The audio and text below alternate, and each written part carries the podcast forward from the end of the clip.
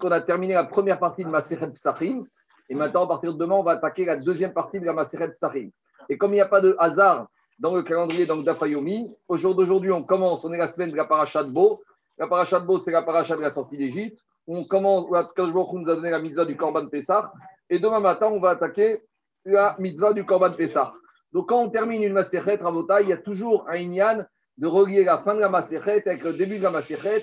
Et il faut toujours trouver un rapport avec le Inyana de Yoma, événement du jour. Donc, en l'occurrence, et Yougad Baba Saleh, je rajoute également Yougad Rabbi Yosef Messas, c'était hier, et également Nishmat, l'oncle de Jérôme, Rabbi Yaou Ben Moshe Ben Hamou, et Nishmat David Ben Messaoud Shishish, Nishmat Kol Shamot, tous ceux qui sont là, et pour les fois Shelema, la tzlacha de tout le monde, et Nishmat Shelomo Ben Miriam, Marciano, Ravagon, Rabbi Messaoud, Ben Hamou. Alors on y va. Hier on a fait rapidement une Gemara très intéressante c'est la Gemara concernant le passage du Shema Israël et Baruch Shem Et on a expliqué que Yaakov Avinu, avant de mourir, il a réuni ses enfants. Et avant de réunir, il a réuni ses enfants, il a voulu leur révéler la fin de l'exil, la fin de l'esclavage en Égypte. Et au moment où il allait leur révéler leur date, la date lui a échappé, et il a compris que le roi Chokodesh, l'esprit divin, lui a échappé. Et il a eu peur. Il a dit peut-être, je suis, je suis destiné Oh, la même histoire que mon père et mon grand-père. Mon père, il avait un fils qui était un peu, qui s'est éloigné Ishmaël. Enfin, mon grand-père Abraham a eu Ishmaël. Mon père Yitzhak a eu Esav. Peut-être que parmi mes douze enfants, il y en a un aussi qui est en train de s'éloigner. Et là, ses enfants lui ont dit Shema Israël. Écoute Israël. Israël, c'est Yaakov hein c'est Baba Saleh. Écoute Israël. Hachem Elokenu, Hachem Echad. Akadosh Baruch il est un. Et de la même manière que pour toi, il est un, pour la même manière, pour nous, il est un. Alors, qu'est-ce qui s'est passé à ce moment-là? Qu'est-ce qu'il a dit, mon cher Baruch, Yaakov nous a dit Baruch, Shem, Kevon, Malchuto, Leolam, Vaed. Donc, ça, c'est Yaakov Avinu. Et Agma nous dit que dans ses Sefer Devarim, mon cher Abelou, il a dit au Israël, Shema Israël, Hashem Elokenu, Hashem Echad. Il a dit écoute Israël, Akadosh Baruch est notre Dieu, Akadosh Baruch est un. Et il n'a pas dit Baruch, Shem, Kevon, Malchuto. Et Agmara nous a dit que les Chachamim étaient très embêtés.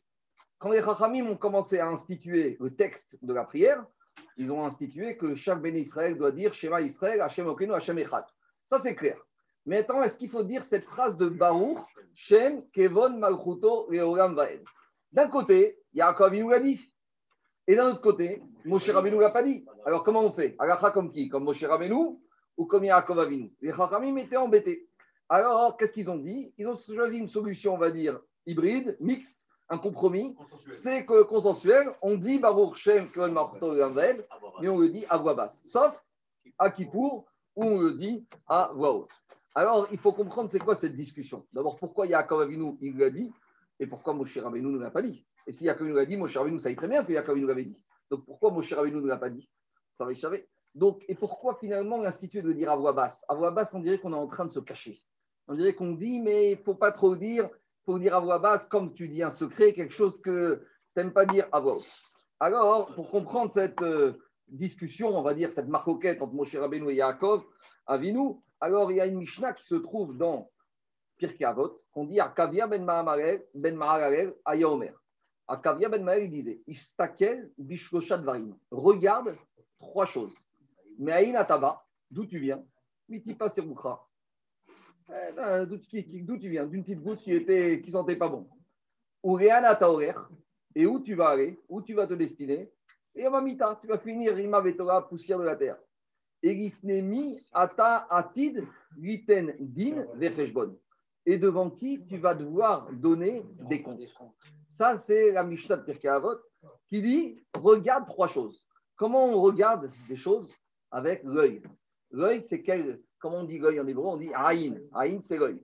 Aïn, l'œil, ça s'écrit Aïn, Yud, Nun, mais on prononce de la même manière que la lettre. Donc, qu'est-ce qui représente la vision, l'observation, le fait de regarder? C'est la lettre Aïn, qui, Aïn, lorsqu'on la découpe aussi, ça veut dire Aïn, ça veut dire l'œil.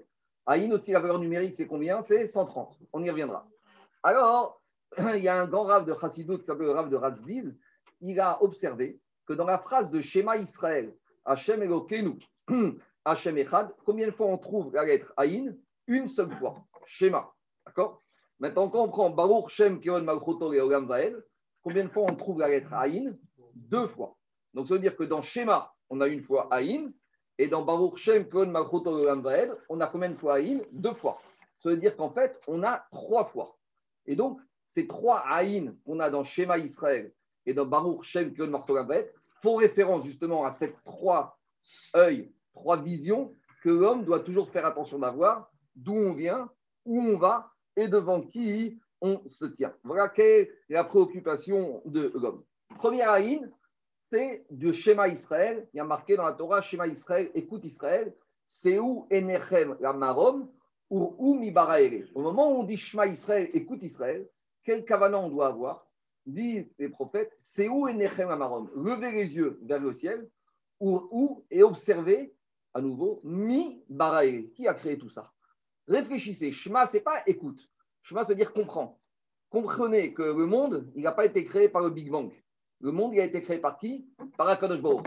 Ça, c'est Shema. Chez où? C'est où?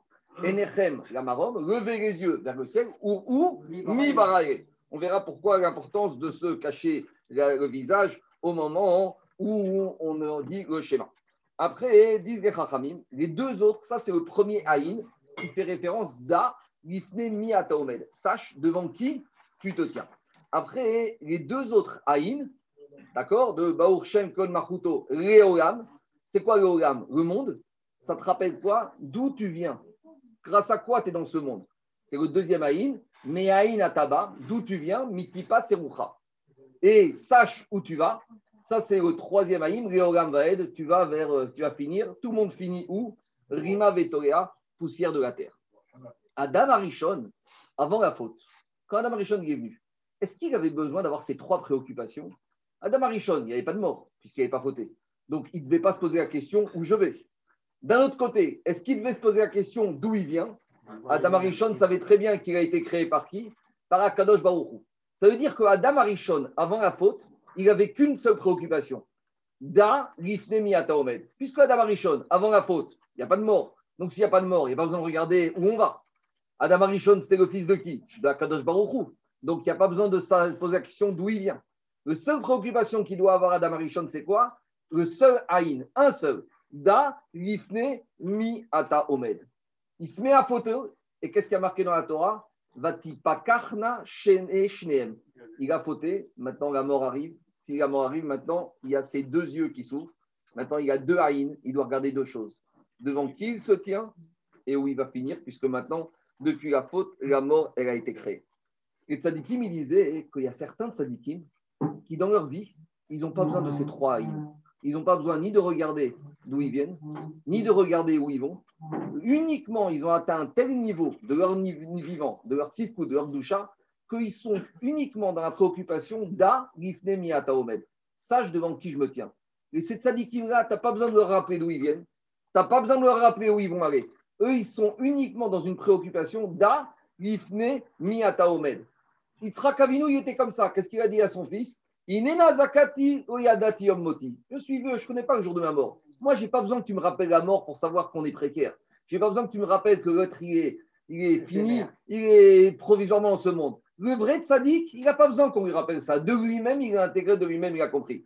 David Amener, qu'est-ce qu'il disait? Shiviti Hashem David Amener, c'était le même état. Il n'a pas besoin ni que tu le rappelles d'où il vient, ni où il va. Il était en permanence devant qui? Devant Akadosh Baruch Moshe Rabbeinu, il était de cette trempe. Moshe Rabbeinu, lui, il n'a pas besoin de savoir d'où il vient. Il n'a pas besoin de savoir où il va.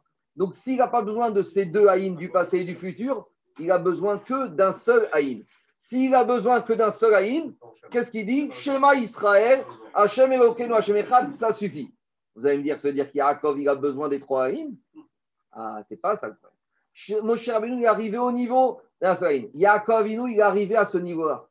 Mais le problème, c'est que là, hein, il réunit ses enfants. Et au moment où il réunit ses enfants, il a voulu leur dévoiler la fin de l'exil. Et lorsqu'il voit qu'au moment où il leur dévoile, le roi Hakodesh s'en va, il se dit, il y a un problème. Si le roi Hakodesh s'en va, c'est qu'il y a un problème chez mes enfants. Il y a un problème, il y en a un de ces douze, je ne sais pas lequel, qui n'est pas capable de vivre qu'avec un seul haïn. Il a besoin aussi d'avoir les deux haïns. Il a besoin, il y en a un parmi eux qui a besoin de savoir d'où il vient et où il va. Il n'est pas encore arrivé au niveau. C'est pour ça que Yaakov Avinu, qu'est-ce qu'il dit? Baruch Shem Kevod Malchuto et Vaed. Il y a deux haïns. Il y a besoin de savoir d'où on vient et où on va. Pendant la Géoula, pendant l'exil, quand Yaakov il a voulu révéler à ses enfants la terme de l'exil et qu'ils se rendent compte que son arpège s'en va, il leur dit Baruch Shem Kevod Vaed. Il a compris que les Israël, ils allaient être en exil. D'abord en Égypte, puis après durant les quatre exils. On sait tous que l'exil égyptien, c'est un condensé, c'est un résumé des quatre exils que le peuple juif y subit Babylonie, la Médie, la Perse et l'Occident où on est. Alors il y a nous en fait, il donne un message pas à ses enfants, il nous donne un message à nous. Il nous dit, vous savez, c'est possible que pendant ces longues années d'exil, pas tout le monde sera au niveau d'avoir un haïn.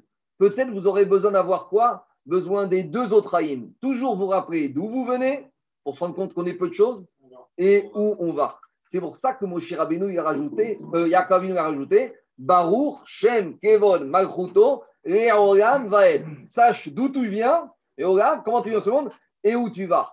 Alors, les Chachamim, ils ont compris que quoi?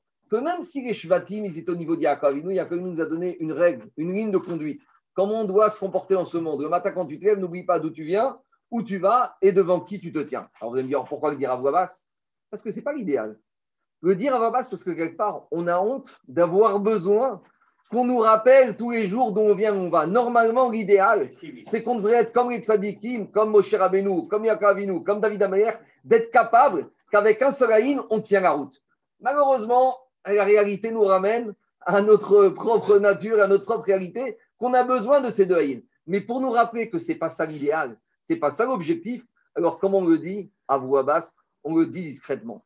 Arrive le jour de Kippour, à Kippour, on est en symbiose devant Akadosh Baruch À Kippour, on arrive, on est pardonné, on est propre, on n'a pas besoin de ça. À Kippour, on arrive, on n'a pas besoin de nous rappeler d'où on vient et où on va. On sort de Rosh Hashanah, on nous a expliqué ce qui peut arriver, on a fait Aseret Berot, on a fait les Sichot. Arrive le jour de Kippour, on n'a pas besoin de le dire en se cachant parce qu'on n'a pas honte de ça. Donc, comment on le dit On le dit à voix haute. Et c'est pour ça, Rabotaï, que pendant qu'on fait le schéma, qu'est-ce qu'on met? On met les deux mains, la main devant les deux yeux. Pourquoi? Justement pour cacher ces deux haïnes, ces deux yeux, ces deux haïnes que normalement on n'aurait pas besoin de les avoir. Donc au moment où on fait schéma, on met la main devant les yeux, dans les deux yeux, on ne dit qu'un seul haïn pour nous dire c'est ça l'idéal. L'idéal, c'est un seul haïn.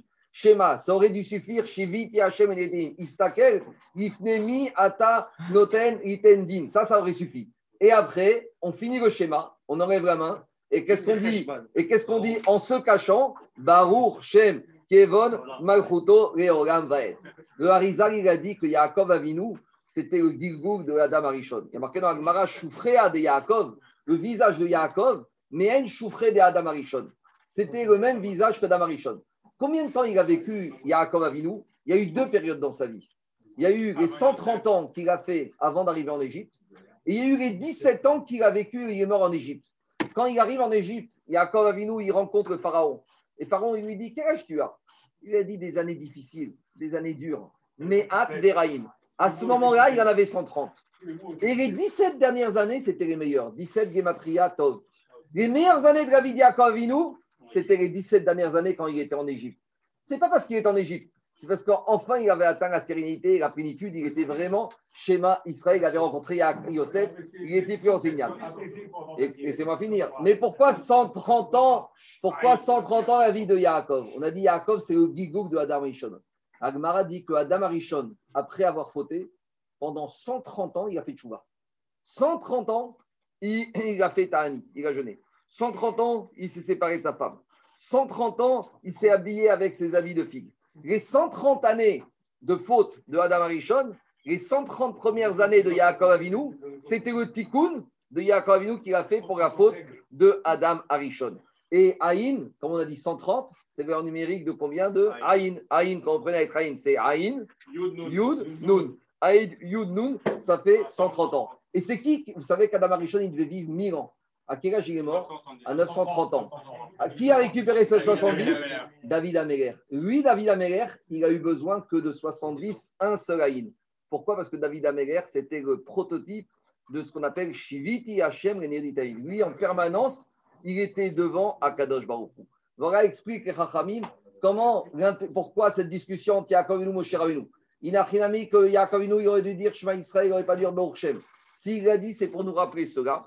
Et Moshe Rabbeinu a dit Shema une seule fois sans Baruch Shem. Et c'est pour ça que de nos jours, on le dit à voix haute et Baruch Shem, on le dit à voix basse, on se cache. Disent les tzadikim, il y a des tzadikim de nos jours qui peuvent arriver à ce niveau. Alors moi, je n'ai pas connu, mais j'ai eu tellement d'histoires. Vadaï que Baba Salé, il est arrivé de son vivant à ce niveau.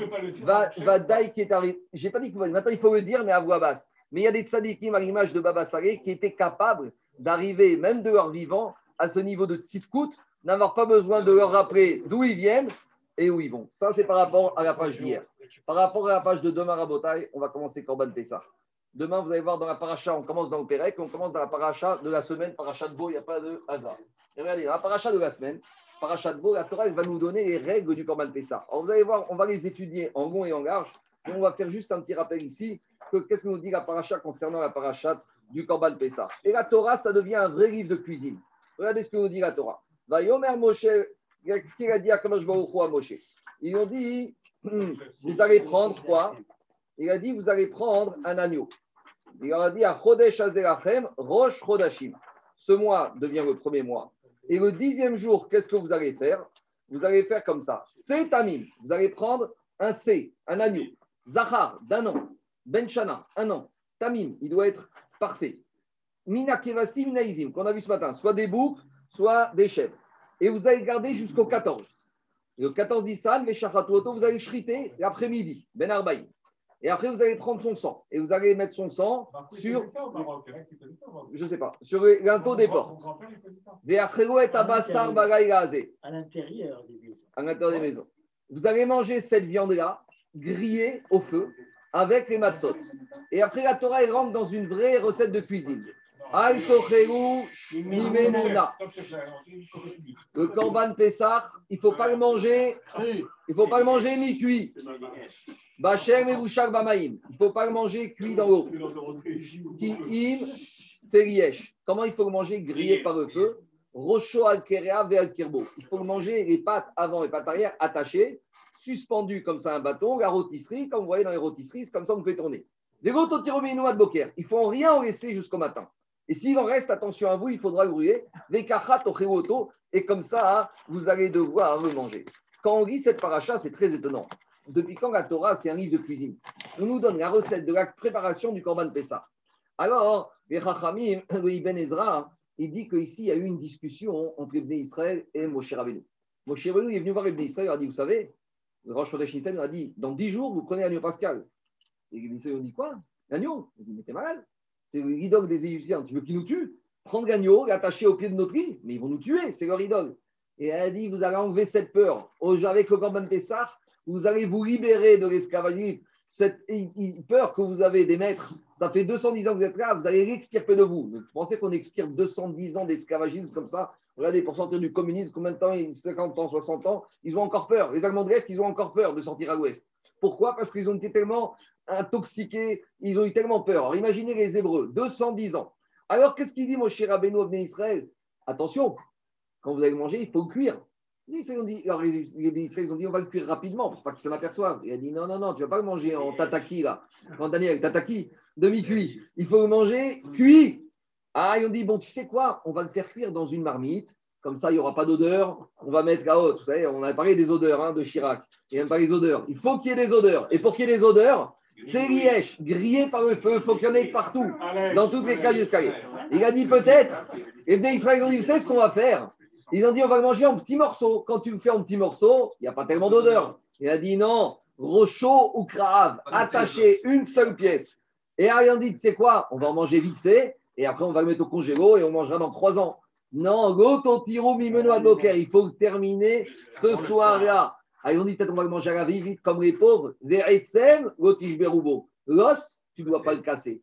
Tout ça, c'était pourquoi Les ont dit à Moshe, mais ils vont venir, ils vont sentir les odeurs, ils vont nous tuer. Ils ont dit, c'est ça que je veux. Il faut que vous fassiez preuve de Emouna. Il faut que vous fassiez cette Emouna-là, il faut que vous l'ayez. Pour la montrer, il faut sortir cette peur que vous avez en vous. À nouveau, ça, c'est la Emouna de Baba Salé. Baba Salé, il y avait une Emouna à toute épreuve. Troisième chose, Rabotai.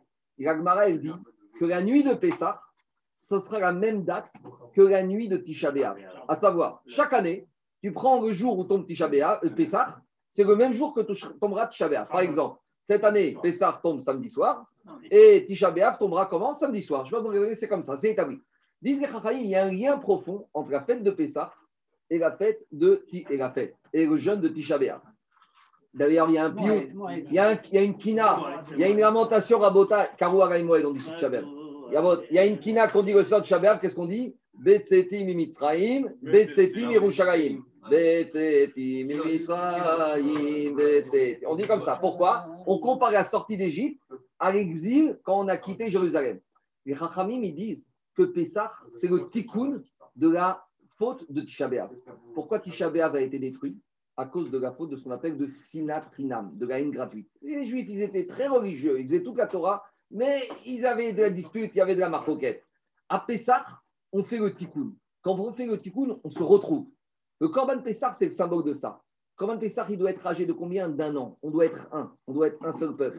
Le Korban Pessah, on prend un agneau qui est jeune. Un agneau, si tu lui donnes un petit coup sur un endroit de son corps, c'est tout le corps qui souffre. Le peuple juif, si on le frappe en Australie, eh ben, même les juifs qui se trouvent en Tunisie, ils ont mal. C'est comme ça. Le peuple juif, il est fragile, il est petit. Le, le, Corban Pessah, on ne doit pas le faire euh, bouillir. Parce que quand tu fais bouillir la viande, il y a des filaments, ça s'étire, ça se disperse. Quand tant que tu fais griller, il reste rassemblé, il reste un. Tout le Inyan du Corban Pessah, dans sa cuisson, dans sa préparation, on verra qu'on doit le manger en groupe. On ne doit pas manger chacun tout seul. On doit être tous par groupe de plusieurs personnes. Babaït Echad On doit manger dans une maison. Corban Pessah, c'est ce symbole de la hardout, de l'unité du clan Israël. Là où à Tisha il y a eu dispersion, il y a eu sinatrinam, à Pessah, il y a ce tikkun où on se retrouve. C'est ça tout ce qu'on va étudier durant les semaines à venir. Ce n'est pas du tout ni des exigences de cuisson, ni des exigences de façon de manger. C'est uniquement des exigences pour montrer par là qu'à Pessah, on se retrouve, on est un seul. À nouveau, quand j'ai vu ça, j'ai pensé, Baba Salé, c'est vraiment le symbole du clan Israël. Prenez un petit juif du Tafigalet qui débarque en Israël. Citez-moi un exemple d'un juif comme ça qui a réussi à faire la hardoute de toutes les communautés en Israël. Sfarad, Ashkenaz, Hassidique.